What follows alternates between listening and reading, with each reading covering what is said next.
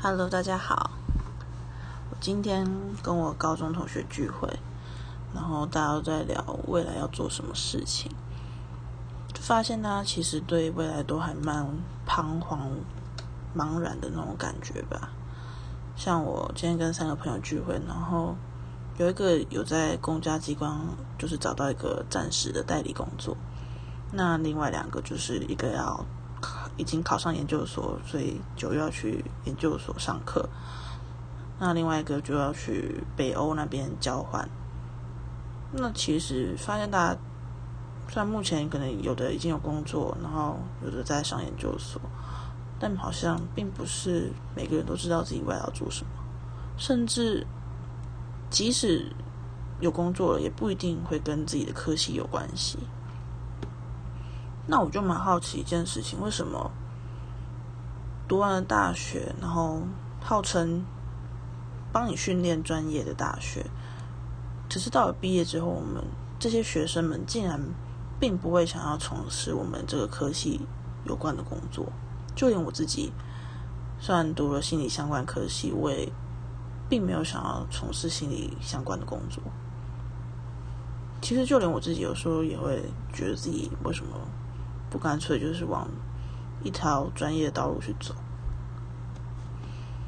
我不知道这是台湾年轻人在工作跟科系上面无法连接，还是说在当初选科系的时候，本来就是一片的茫然跟未知，只是靠着分数就去填上一个觉得自己念得来、听得来，好像还可以的科系。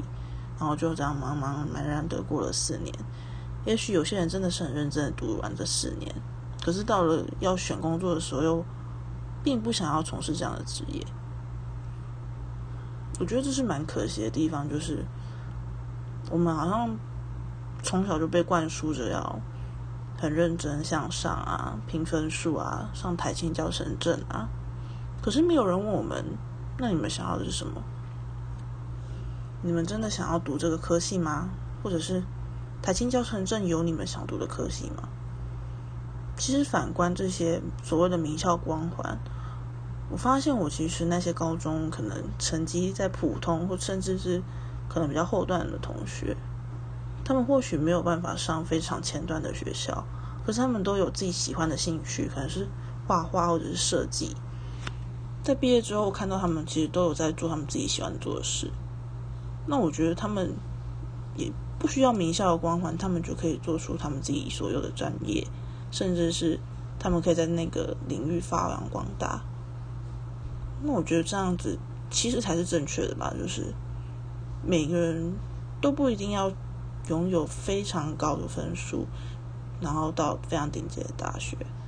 我们应该要想的是，我们的兴趣在哪里，我们的天分在哪里。